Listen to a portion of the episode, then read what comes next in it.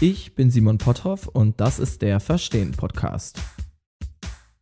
Thema dieser Episode sind die Demonstrationen in Chile. Wieso gehen ausgerechnet die Menschen des reichsten Landes Lateinamerikas für weitreichende Wirtschaftsreformen auf die Straße? Um das zu verstehen, blicken wir auf die letzten 50 Jahre in Chile. Eine Geschichte über Diktatur und Demokratie, Sozialismus und Neoliberalismus. Wie so oft war es ein kleiner Tropfen, der das Fass zum Überlaufen gebracht hat. So auch im Oktober in Santiago de Chile.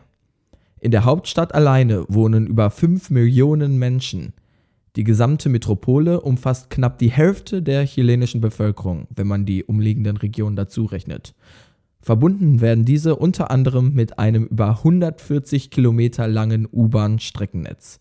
Die Metro de Santiago ist damit das längste U-Bahn-Netz Südamerikas und aus dem Alltag vieler Chilenen nicht wegzudenken. Sie vereint Jung und Alt, bringt Menschen aus allen Ecken Santiagos zusammen. Das erklärt, wieso sich ausgerechnet an ihr die größten Demonstrationen der letzten Jahre in Chile entzündeten. Am Ende brauchte es nur eine Ticketpreiserhöhung um 30 Pesos in etwa 4 Cent, die eine Protestwelle auslöste, welche sich schnell über das ganze Land ausbreitete. Klar, dass es hier nie wirklich um die Metro selbst oder 30 Pesos ging. No son 30 pesos, son 30 años, rufen die Demonstranten der Regierung entgegen. Die Wut sitzt viel tiefer und hat sich lange angestaut. Nicht die 30 Pesos, sondern die letzten 30 Jahre sind der Grund für den Unmut. Im März 1990, vor rund 30 Jahren, endete die von Augusto Pinochet angeführte Militärdiktatur in Chile. Um das Chile von heute richtig verstehen zu können, müssen wir aber noch ein Stück weiter zurück in der Geschichte. Es ist der 4. September 1970. Chile hat gewählt und Geschichte geschrieben. Salvador Allende gewinnt die Wahl und könnte der erste demokratisch gewählte marxistische Präsident der Welt werden. Es sind nur 39.000 Stimmen Unterschied zu Jorge Alessandri, dem Kandidaten der politischen Rechten, und von einer absoluten Mehrheit ist Allende weit entfernt. Angetreten war er als Kandidat einer Koalition aus verschiedenen linken Parteien. Nun gilt es darüber hinaus, Mehrheiten im chilenischen Kongress zu organisieren. Doch früh sieht sich Allende vehementem Widerstand ausgesetzt. Insbesondere die USA haben ein Problem mit dem Sozialisten. In einem Telefonat zwischen dem US-Präsident Richard Nixon und seinem Pressesprecher aus dem März 1972 gibt der Präsident offen zu, dass er seinen Botschafter in Chile, Edward Corey, angewiesen hatte, Allendes Präsidentschaft zu verhindern. Yeah. Mr. Ziegler? Yes, sir. What did you have you said anything, Ron, with regard to the uh, ITT in Chile? How did you? Ha- Uh, the State Department uh, dealt with that today. oh, they did. Yes, sir. What did they do? Deny it? Uh, they uh, denied it, uh, but they were cautious on how they dealt with the Corey statement because they were afraid that might backfire. Why? What did Corey say? Well, Corey said that he had received instructions uh, uh, to uh, do anything short of uh, uh, a Dominican type. Uh, it was a report contained in an IT&T uh, oh, yeah. thing, but Well, he was. He was instructed to. Nixon bestätigt gegenüber seinem Pressesprecher hier, Botschafter Corey instruiert zu haben, nichts weniger als eine Aktion dominikanischen Typs durchzuführen. Damit bezieht er sich wohl auf die Erschießung des dominikanischen Diktators Rafael Trujillo. Auf gut Deutsch, Allende sollte schon, bevor er überhaupt als Präsident vereidigt wurde, umgebracht werden. Doch wie Nixon in dem Telefonat weiter erwähnt, hat das nicht geklappt. Der Präsident macht Botschafter Corey dafür verantwortlich. Well, he was. He was instructed to. well, but I hoped it, but he just failed. Son of a bitch. That's his main problem. He should have kept Allende from getting in. Einen anderen aber trifft es, schon bevor Allende das Amt offiziell übernehmen kann. Der verfassungstreue Oberbefehlshaber des chilenischen Militärs, General René Schneider, gilt als Freund Allendes und Vertreter der Fraktion im Militär, die jegliches Eingreifen des Militärs in die Wahl für verfassungswidrig hält. Er wird kurz nach der Wahl Allendes von einem Entführungskommando erschossen. Wer die Vereinigten Staaten hinter dem Attentat erwartet, die Außenpolitik der USA bestand damals schließlich zu wesentlichen Teilen darin, den Sozialismus auf der Welt überall so schnell wie möglich im Keim zu ersticken, sollte Recht behalten.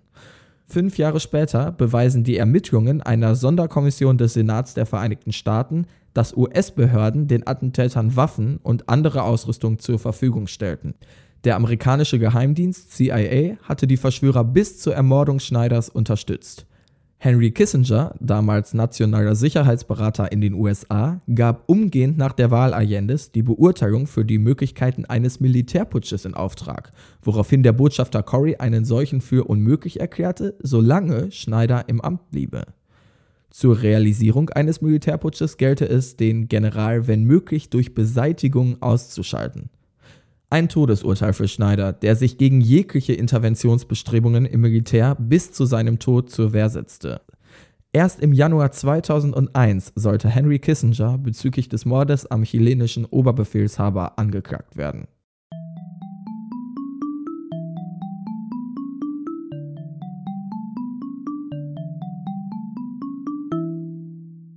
Das Attentat hat jedoch zunächst einen unerwünschten Nebeneffekt aus Sicht der US-amerikanischen Regierung. Denn zwei Tage später, am 24. September 1970, stimmt der chilenische Senat mehrheitlich für die Präsidentschaft Allendes. Nicht auszuschließen, dass auch der Unmut der chilenischen Bevölkerung über die Ermordung des Generals die mittellinks stehenden Christdemokraten im Senat letztlich dazu bewegte, den sozialistischen Kurs Allendes zunächst mitzutragen. Allende garantierte im Gegenzug per Verfassungszusatz die Armee und Polizei, Schulen und Universitäten sowie die Parteien- und Pressefreiheit unberührt zu lassen. Entgegen aller autoritären Stimmen möchte der demokratisch gewählte Sozialist die Demokratie und ihre Institutionen erhalten. Sein obergeordnetes Ziel für Chile den Übergang vom Kapitalismus zum Sozialismus mit demokratischen Mitteln zu organisieren – das ist La Via Chilena al Socialismo, der chilenische Weg zum Sozialismus. Dabei sind ihm nicht zuletzt auch progressive Musiker wie der chilenische Liedermacher Victor Jara behilflich. Ihre Musik ist noch heute ein wichtiger Bestandteil der chilenischen Kultur. Sie unterstützen die linke Parteienkoalition Unidad Popular bei ihren Wahlen prominent in ihren Texten. Jara singt in seinen Liedern über Freiheit, Fortschritt und Frieden, widmet einen Song sogar Salvador Allende. Der wiederum ist sich des Einflusses der Musiker durchaus bewusst und bedankt sich öffentlich. No hay revolución sin canciones. Es gibt keine Revolution ohne Lieder. Wirtschaftlich knüpft Allende zunächst an eine bereits unter seinem christdemokratischen Vorgänger begonnene Verstaatlichungspolitik an. In einem geheimen Analysepapier der CIA anlässlich Allendes Wahl stellt der Autor des Geheimdienstes zu Beginn fest, dass Chile bereits ein gutes Stück in Richtung einer sozialistischen Ökonomie nach Vorstellungen Allendes entwickelt ist. Der Staat spielt schon zu Beginn von Allendes Präsidentschaft aus Sicht der Amerikaner eine sehr große Rolle innerhalb der Wirtschaft. Doch der neu gewählte chilenische Präsident hat trotzdem ambitionierte Pläne. Per Verfassungszusatz ermöglicht sich die Regierung, Bergbauunternehmen zu enteignen, die vorher ausländischen Unternehmen, insbesondere welchen aus den USA, gehörten. Kupfer ist damals ein maßgeblicher Bestandteil der chilenischen Wirtschaft. Ein Preisan- oder Abstieg des Metalls kann den Unterschied zwischen einer florierenden und kriselnden Ökonomie ausmachen. Auch die staatliche Übernahme des chilenischen Telefonunternehmens, das vorher maßgeblich dem amerikanischen Unternehmen ITT gehörte, setzt die US-Regierung weiter unter Druck. Später werden Enthüllungen beweisen, dass ITT die CIA zu einem Eingreifen drängte und selbst versuchte, mit Bestechungsgeldern an oppositionelle Kongressabgeordnete die chilenische Politik zu beeinflussen. Die Enteignungs- und Verstaatlichungspolitik Allendes betrifft also relevante Wirtschaftssektoren, insbesondere den Kupferbergbau, die Banken und den Landwirtschaftssektor, der im Zuge der Agrarreform teilweise kollektiviert wird. Pedro Vuskovic, Wirtschaftsminister der Allende-Regierung, hat die Mission, Chile aus der Rezession zu befreien und setzt dabei auf die Stimulation der Wirtschaft durch erhöhte Staatsausgaben und ein Anheben der Gehälter. Diese Politik zeigt zunächst gute Resultate. Im ersten Regierungsjahr steigen Produktion und Reallöhne an, während die Arbeitslosigkeit sinkt. Auch die Inflationsrate sinkt zunächst, macht sich dann aber umso stärker bemerkbar. Die Inflation quälte zwar bereits Allendes Vorgängerregierung, nimmt nun aber immer heftigere Züge an. Zwischen Januar 1971 und 1972 erreichte sie zunächst nur knapp 25 Prozent, stieg im darauffolgenden Jahr dann aber auf 180 Prozent an. Zudem sinken die Kupferpreise, was die Staatsfinanzen Chiles extrem belastet. Es kommt zu Streiks und Demonstrationen. Doch populäre Programme wie kostenlose Schulbildung, ein kostenloser täglicher halber Liter Milch für Kinder, kostenlose Gesundheitsversorgung und andere Sozialausgaben können die Popularität Allendes trotz der wirtschaftlichen Probleme einigermaßen aufrechterhalten. Die Unidad Popular erreicht bei den Senatswahlen im März 1973 immerhin 42 Prozent. Bei den Präsidentschaftswahlen 1970 waren es nicht mal 37 Prozent. Allerdings begreifen sich die Christdemokraten, auf deren Stimmen im Senat Allende für seine ursprüngliche Wahl zum Präsidenten angewiesen war, inzwischen als Teil der oppositionellen Koalition. Gründe sind unter anderem eine zunehmende Ablehnung gegenüber Allendes sozialistischen Reformen innerhalb der Partei und ein Mord an dem ehemaligen christdemokratischen Innenminister durch einen linksextremistischen Attentäter. Gemeinsam mit der Nationalistischen Partei erreichen die Christdemokraten die Mehrheit im Senat, aber nicht genug Stimmen, um Allende des Amtes zu entheben.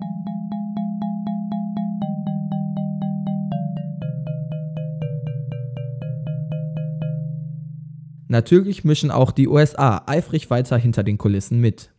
Schon vor 1970 hatte man Allendes Wahl verhindern wollen. Danach hatte Präsident Nixon dessen Sturz beordert. Das belegen geheime Papiere der Operation mit dem Codenamen Project Fubelt, deren Ziel unter anderem die Organisation eines Militärputsches war. Während der gesamten Präsidentschaft Allendes finanzieren die USA darüber hinaus oppositionelle Akteure. Ein nun öffentlich einsehbares geheimes Memorandum des nationalen Sicherheitsberaters Henry Kissinger damals zudem auch Vorsitzender eines Komitees, das Geheimoperationen der Regierung überwacht, listet fünf Strategien auf, mit denen die USA Allendes Präsidentschaft beenden wollen. Erstens.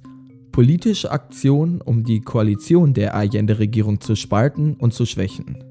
Zweitens. Kontakte im chilenischen Militär erhalten und ausbauen. Drittens. Unterstützung für nicht-marxistische oppositionelle Gruppen und Parteien bereitstellen. Viertens, gewisse Zeitschriften und andere Medienunternehmen in Chile unterstützen, die sich gegen die Allende-Regierung aussprechen können. Und fünftens, folgende ausgewählte Medienunternehmen nutzen, um Allendes Unterdrückung des demokratischen Prozesses und seine Beziehungen zu Kuba und der Sowjetunion in Chile aufzubauschen. Auch wenn die einzelnen Medienunternehmen geschwärzt sind, ist die damalige Strategie der USA heute ansonsten schwarz auf weiß nachzuvollziehen. Und der Plan scheint aufzugehen, denn Allende muss sich während seiner Präsidentschaft zusätzlich mit Streitereien in seiner Parteienkoalition auseinandersetzen. Zudem lassen sich die Christdemokraten Stück für Stück auf die Seite der Nationalisten treiben. Auch belegen Strategiepapiere der USA, wie man die Allende-Regierung insgeheim diplomatisch isolieren und ökonomisch destabilisieren wollte.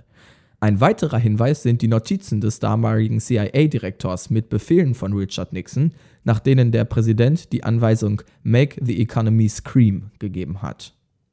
Auch nach den Senatswahlen im März 1973 beruhigt sich die Inflation nicht. Von 183 Prozent im März im Vergleich zum Vorjahr steigt die Inflationsrate auf 323 Prozent im Juli. Es gibt weitere Demonstrationen und Streiks, häufig von der CIA finanziert. Ende Juni findet ein Putschversuch statt, angeleitet von einem Kommandanten eines Panzerregiments. Im Zuge des sogenannten Panzerputsches El Tanquetazo umstellen Panzer den Präsidentenpalast. Die Mehrheit des Militärs stellt sich aber hinter die Regierung. Der verfassungstreue Oberbefehlshaber des Militärs, Carlos Prats, den Allende nach dem Mord an Schneider ernannt hatte, kann den Putsch verhindern. Doch der Druck wächst. Allende nimmt weitere Militärs in seine Regierung, um die Lage zu beruhigen, doch die Stimmung im chilenischen Militär wandelt sich. Im August tritt Oberbefehlshaber Prats unter dem Druck seiner Offiziere zurück. Zeitgleich spricht das Parlament Allende symbolisch das Misstrauen aus. Politisch in die Ecke gedrängt, ernennt Allende Augusto Pinochet zwei Tage später zum neuen Oberbefehlshaber. Am 11. September gibt es einen nächsten Putschversuch. Diesmal putscht das Militär geschlossen unter der Führung von Oberbefehlshaber Pinochet. Die Lage für Allende ist aussichtslos. Am Morgen wendet sich der Präsident über das Radio aus dem Präsidentenpalast an sein Volk und hält seine letzte Rede. In Anbetracht der Umstände ist das Einzige, was mir übrig bleibt, mich mit folgenden Worten an die Arbeiter zu wenden. Ich werde nicht zurücktreten. In dieser historischen Übergangsphase werde ich die Loyalität des Volkes mit meinem Leben bezahlen. Allende bedankt sich weiter bei den chilenischen Bürgerinnen und Bürgern. Sie sollen keinen unnützen Widerstand leisten. Er verurteilt die Militärs, die sich mit ausländischer Hilfe, so seine Worte, ihre Privilegien und Profite wiederholen wollen. Allende kündigt an, selbst Widerstand zu leisten und so die demokratischen Traditionen, die juristischen Normen und die Verfassung zu verteidigen. Generell die mit der verfassungstreuen Tradition ihrer Vorgänger gebrochen haben, Ausländisches Kapital und Imperialismus hätten schließlich, so sein Fazit, zu dem Putsch geführt. Geht voran in dem Wissen, dass sich eher früher als später die großartigen Straßen wieder öffnen werden, auf denen freie Männer sich wieder auf den Weg machen können, eine bessere Gesellschaft zu bauen.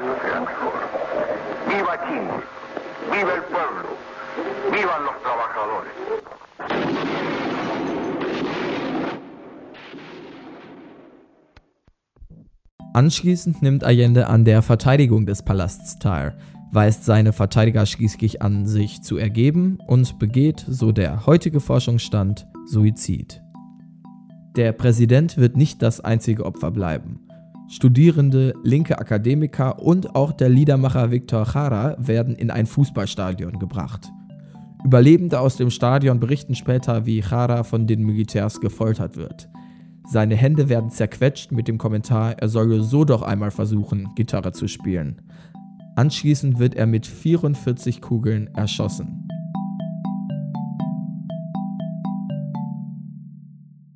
Augusto Pinochet wird am 25. November 1915 in Chile geboren. 1933 beginnt der Sohn eines Zollbeamten seine Karriere im Militär. Pinochet startet als Offiziersschüler und wird vier Jahre später Fähnrich der Infanterie. Er fängt an, Geopolitik und militärische Geographie zu studieren und tritt Chiles Kriegsakademie bei, deren stellvertretender Leiter er später werden wird. Über die Zeit steigt Pinochet Stück für Stück im Militär auf und wird schließlich am 23. August 1973 von Allende zum Oberbefehlshaber ernannt. Währenddessen planen verschiedene Offiziere bereits einen koordinierten Militärputsch. Man weiß das heute nicht genau, doch höchstwahrscheinlich wird Pinochet erst kurz vor dem Putsch von den konspirierenden Offizieren eingeweiht. Diese hatten wohl die Sorge, dass Pinochet sich loyal gegenüber Allende zeigen könnte. Doch sowohl Allende als auch die skeptischen konspirierenden Offiziere sollten sich irren. Am 11. September, dem 9-11 Chiles, leitet Pinochet den Putsch per Funk aus der Ferne an. Das chilenische Militär, das verglichen mit den anderen südamerikanischen Staaten bis dahin eines der wenigen unpolitischen war, hat nun endgültig mit seiner Tradition gebrochen. Nach dem geglückten Putsch lässt Pinochet sich einen Tag später zum Vorsitzenden einer Viermann-Militärjunta ernennen. Das Land und die Wirtschaft liegen im Chaos. Die Hyperinflation wird im November auf einen absoluten Höchststand ansteigen. Wer noch geglaubt hatte, das Militär würde die Macht nach einer Übergangsphase wieder übergeben, sollte eines Besseren belehrt werden. Schon drei Tage nach dem Putsch wird der Kongress aufgelöst. Im Juni 1974 wird Pinochet schließlich die gesamte exekutive Macht an sich reißen. Heute erkennt selbst das Weiße Haus an, in Chile Aktionen durchgeführt zu haben, die die Demokratie gezielt aushöhlen sollten. Ebenso gibt man zu, dass man Pinochet nach dem Staatsstreich stärken wollte. Jetzt veröffentlichte Dokumente beinhalten die Anweisung Kissingers an die Botschaft in Chile, dem Pinochet-Regime keinen Druck wegen Menschenrechtsverletzungen zu machen. Und davon gab es während der Terrorherrschaft des ehemaligen Oberbefehlshabers der Armee genug. Zahlreiche belegte Fälle von Folter, die gezielte politische Verfolgung demokratischer Strömungen durch die von Pinochet installierte Geheimpolizei DIMA, rund 3000 belegte Fälle von plötzlich verschwundenen oder getöteten Menschen.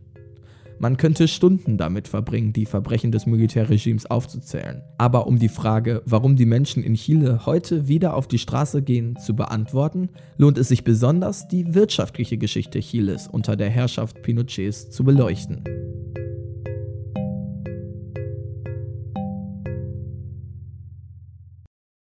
Er ist einer der einflussreichsten Ökonomen aller Zeiten.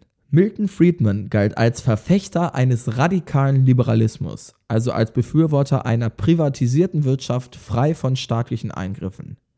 Seine Theorien prägten die sogenannte Chicagoer Schule, eine wirtschaftliche Denkschule, zu deren wichtigsten Vertretern Friedman gehört. Die Ideologie der Chicagoer Schule ist das, was wir heute unter Neoliberalismus verstehen. Der Markt müsse frei von jeglichen staatlichen Eingriffen bleiben, um sein volles Potenzial zu erreichen, so der Glaube. Friedman und seine Studenten waren damals radikale Vertreter dieses Neoliberalismus. Jede noch so geringe staatliche Regulierung des Marktes bedeutete für sie eine Zerstörung perfekter Harmonie, als halte sich die Wirtschaft ähnlich wie die Physik an unveränderbare Naturgesetze, die sich gegenseitig ausbalancierten. In den 70er Jahren, also vor und auch während des Militärputsches in Chile, lehrte Friedman an der University of Chicago. Austauschstudenten aus Chile, die in Chicago von Friedman unterrichtet wurden, brachten seine Theorien ins Land und sollten als die Chicago Boys in die Geschichte eingehen. In Anbetracht der dreistelligen Inflationsrate und der isolierten Wirtschaft Chiles wollte Augusto Pinochet die Wirtschaft radikal umgestalten. Rückblickend kann man sagen, dass die Ideologie Friedmans nirgendwo anders je so radikal umgesetzt wurde wie in Chile unter Pinochet. Der Diktator übergab an einige der Chicagoer Studenten Ministerposten. Friedman selbst reiste 1975 nach Chile und traf dort unter anderem auch Pinochet. Seine Diagnose: Chile müsse in Anbetracht der wirtschaftlichen Lage einer Schocktherapie unterzogen werden. Es wäre nicht übertrieben zu sagen, dass in dem südamerikanischen Land Laborbedingungen für die marktliberalen Ökonomen herrschten. Frei von lästigen demokratischen Hürden konnten Staatsausgaben für Wohnungsprogramme und Infrastruktur gekürzt, Preisbindungen und andere Regulierungen abgeschafft werden. Staatliche Unternehmen, Universitäten, weite Teile des Gesundheitssystems, Wasser, das Rentensystem, also im Prinzip alles wurde privatisiert. Insbesondere die Reform des Rentensystems lohnt es sich genauer zu betrachten.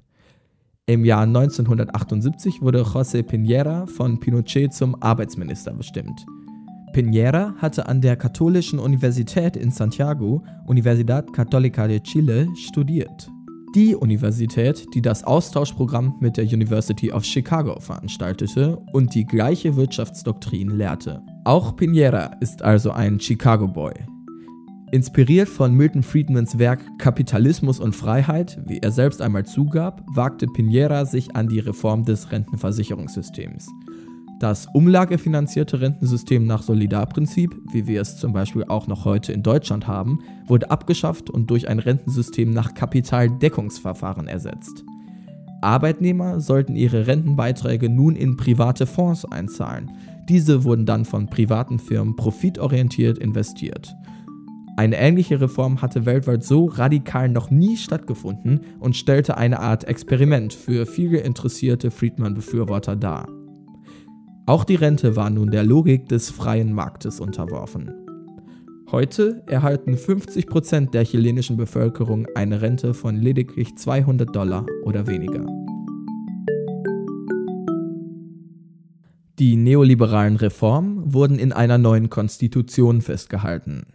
Zwar sank die Inflation zunächst, doch die ersten Jahre nach dem Putsch sorgten nicht zuletzt aufgrund der abgeschafften Preisbindungen für Grundnahrungsmittel für ärmliche Verhältnisse in weiten Teilen der Bevölkerung Chiles. Unter anderem die Wirtschaftsreform der Chicago Boys führten dann letztlich auch zur Wirtschaftskrise 1982, dem größten Crash Chiles seit der großen Depression. Die Arbeitslosigkeit stieg auf 23 Prozent an, die Reallöhne sanken. Eine für Milton Friedman unvermeidbare Konsequenz der laut ihm dringend benötigten Schocktherapie. Nach ihm handelte es sich bei Chile um ein ökonomisches Wunder. Doch infolge der Wirtschaftskrise brach das Regime mit der konsequenten Ausübung staatlicher Zurückhaltung in der Wirtschaft. Beispielsweise wurde der Finanzsektor in Teilen verstaatlicht, was mit den marktliberalen Theorien Friedmans eigentlich nicht vereinbar ist. Nachdem die Wirtschaft sich von der Krise erholt hatte, verzeichnete Chile unter dem Pinochet-Regime einen konstanten Anstieg des Bruttoinlandsprodukts, der sich auch nach dem formalen Ende der Militärdiktatur fortsetzte. 1988 wurde entsprechend der Verfassung darüber abgestimmt, ob zu den nächsten Wahlen nun mehrere Kandidaten zugelassen werden dürften. Die Mehrheit entschied sich dafür. 1990 wurde Patricio Elvin der erste demokratisch gewählte Präsident nach der Diktatur. Pinochet übernahm, wie in der von ihm selbst geschriebenen Verfassung festgehalten, die Führung des Militärs und erhielt als Senator auf Lebenszeit parlamentarische Immunität, die ihn vor jeglichen strafrechtlichen Konsequenzen schützte. Die Konstitution Chiles aus der Militärdiktatur, in der auch die neoliberalen Wirtschaftstheorien einst verankert wurden, blieb und prägte somit auch das neue demokratische Chile.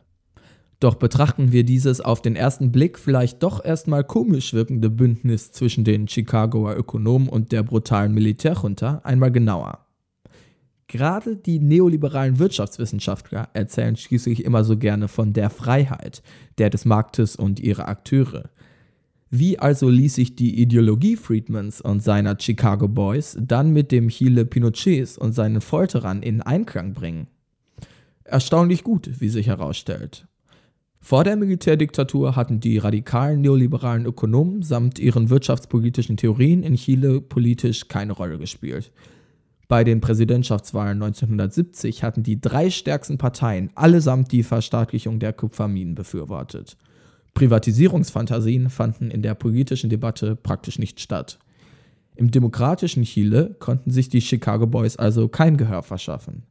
Erst nach der Übernahme des Staatsapparats durch Waffengewalt und dem Umbau Chiles in eine Militärdiktatur bekamen Chicago Boys wichtige Ämter in der Regierung und gewannen so ihre politische Relevanz. Das klingt alles nicht so wirklich freiheitlich. Zwar befürworteten Friedman und seine Chicago Boys stets die Demokratie, doch ohne Waffengewalt und die konsequente Verfolgung Oppositioneller hätte das neoliberale Wirtschaftsreformprojekt in Chile vermutlich nie stattgefunden. Diese neoliberale Wirtschaftspolitik wurde nicht demokratisch gewählt, sondern der chilenischen Bevölkerung von Militärs und Folterern aufoktroyiert. Die Wirtschaft Chiles ist heute international konkurrenzfähig. Das Pro-Kopf-Einkommen Chiles ist das höchste Lateinamerikas und Chile ist das exportstärkste Land Südamerikas.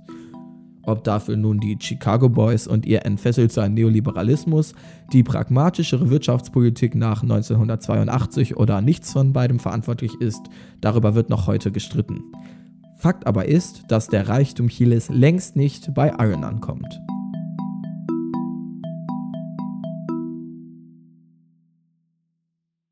Von einem angeblichen Wirtschaftswunder wollen viele Chilenen heute nichts hören denn Chile ist eines der ungleichsten Länder der Welt.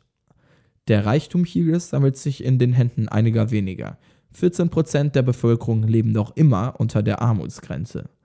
Der Grundstein für diese Entwicklung wurde schon vor vielen Jahrzehnten gelegt, als sich im Zuge der neoliberalen Wirtschaftsreform eine kleine Elite bildete, die vom wirtschaftlichen Aufschwung maßgeblich profitieren sollte. Doch der Großteil der Chilenen spürte von dem wirtschaftlichen Wachstum, das auf die Krise 1982 folgen sollte, herzlich wenig. 30 Jahre ist Chile nun schon weitgehend demokratisch und wurde in dieser Zeit von Christdemokraten, Sozialdemokraten, Sozialisten und konservativen Präsidenten regiert. Das berechtigte Gefühl vieler Chilenen, dass bei ihnen nicht allzu viel von dem immer wieder betonten Reichtum Chiles ankommt, haben sie unter allen Präsidenten spüren müssen. Jetzt entleert sich der Frust so stark wie noch nie zuvor. Im Zuge häufig studentisch organisierter Demonstrationen geht die chilenische Bevölkerung wegen all der Jahre, in denen sich für sie nichts gebessert hat, auf die Straße. Viele Proteste sind friedlich, doch es kommt auch zu gewalttätigen Ausschreitungen. Feuer werden gelegt, Geschäfte werden ausgeraubt und insbesondere die Metrostationen, Symbole der verfehlten Politik, werden attackiert. Als Reaktion rief die Regierung unter anderem für neun Tage den Notstand aus und schickte das Militär auf die Straßen. Mindestens 26 Tote gab es bisher im Verlauf der Demonstrationen. Die Polizei geht mit extremer Gewalt gegen die Demonstranten vor. Es gibt tausende Fälle von Polizeigewalt. Dokumente belegen Folter und auch sexuelle Gewalt, mindestens vier Vergewaltigungen seitens der Carabineros, der chilenischen Polizei, die nach dem Ende der Militärdiktatur kaum reformiert wurde. Im Zuge der Massendemonstrationen veranstalteten chilenische Frauen Flashmobs gegen strukturelle sexuelle Gewalt und Vergewaltigungen.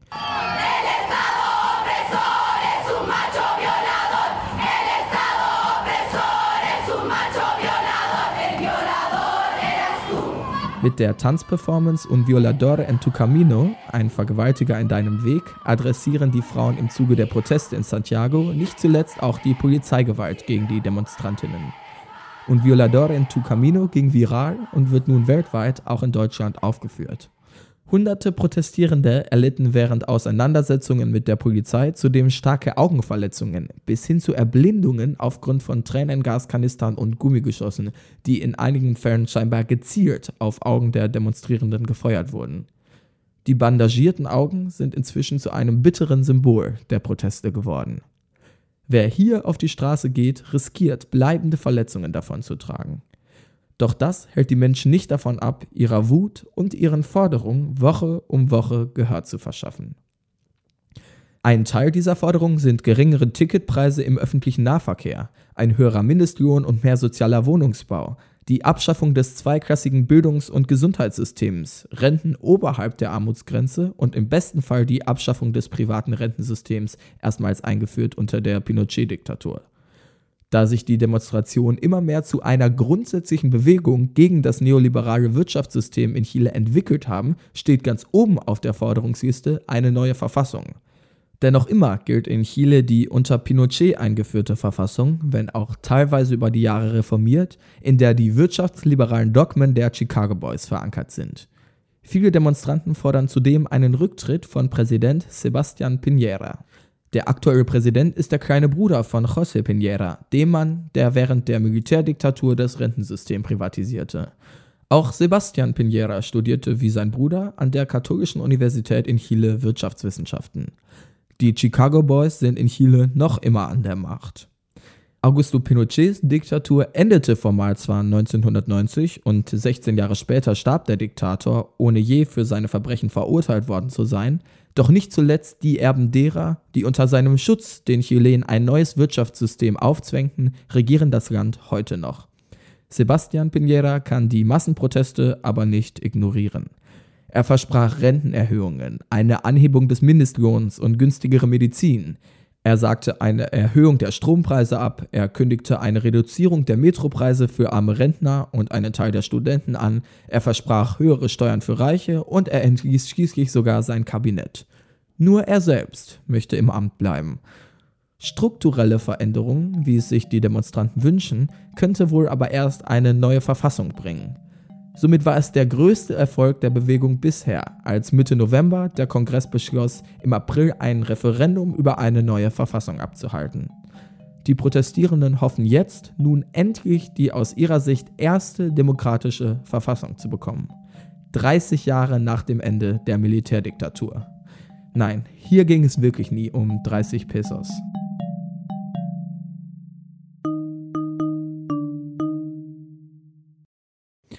Die Gründe, warum die Menschen in Chile nun auf die Straßen gehen, sind also bereits in Chiles Vergangenheit verankert.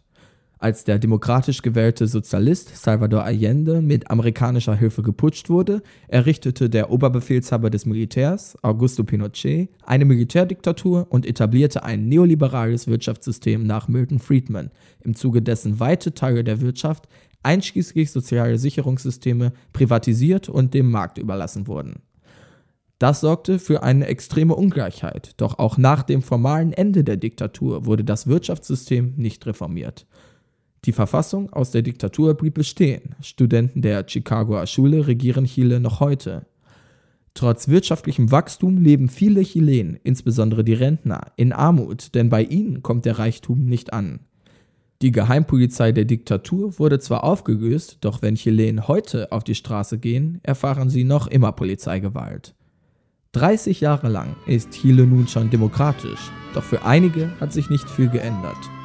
Und so singen sie auch noch heute auf den Straßen Santiagos ein Lied von Victor Jara, dem Volksmusiker, dem das Militär im Zuge des Putsches die Hände zerschmetterte, um ihn danach zu ermorden. El derecho de vivir en paz, das Recht in Frieden zu leben.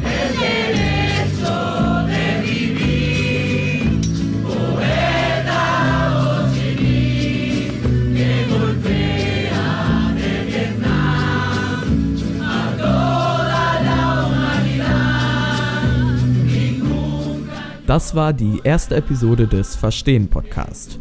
Das Skript dieser Episode gibt es auf der Internetseite verstehenpodcast.podcaster.de. Dort sind auch alle Quellen verlinkt. Einen Link findest du in den Show Notes. Zudem kannst du dem Podcast auf Twitter folgen, verstehenpod, um weitere Hintergründe zu erfahren und auf dem Laufenden zu bleiben. Da ich diesen Podcast alleine produziere, ist jede Episode selbstverständlich sehr aufwendig, sodass neue Folgen nur sehr unregelmäßig kommen können. Umso mehr lohnt es sich, dem Verstehen-Podcast auf der Podcast-Plattform deiner Wahl zu folgen, um rechtzeitig mitzubekommen, wenn eine neue Episode fertig ist. Fragen und Anmerkungen gerne an verstehenpodcast.gmail.com. Vielen Dank fürs Zuhören.